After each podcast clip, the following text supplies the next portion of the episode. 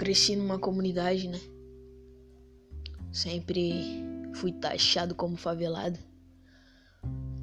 Mas sempre carreguei no meu coração humildade e respeito pelo próximo. Sempre fui um garoto esforçado nos estudos, dentro de casa e adorava jogar basquete.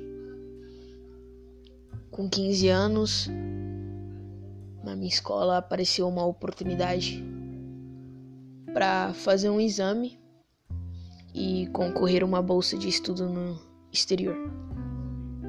Com tudo pago e que também oferecia benefícios para minha família e para minha própria vida social, né?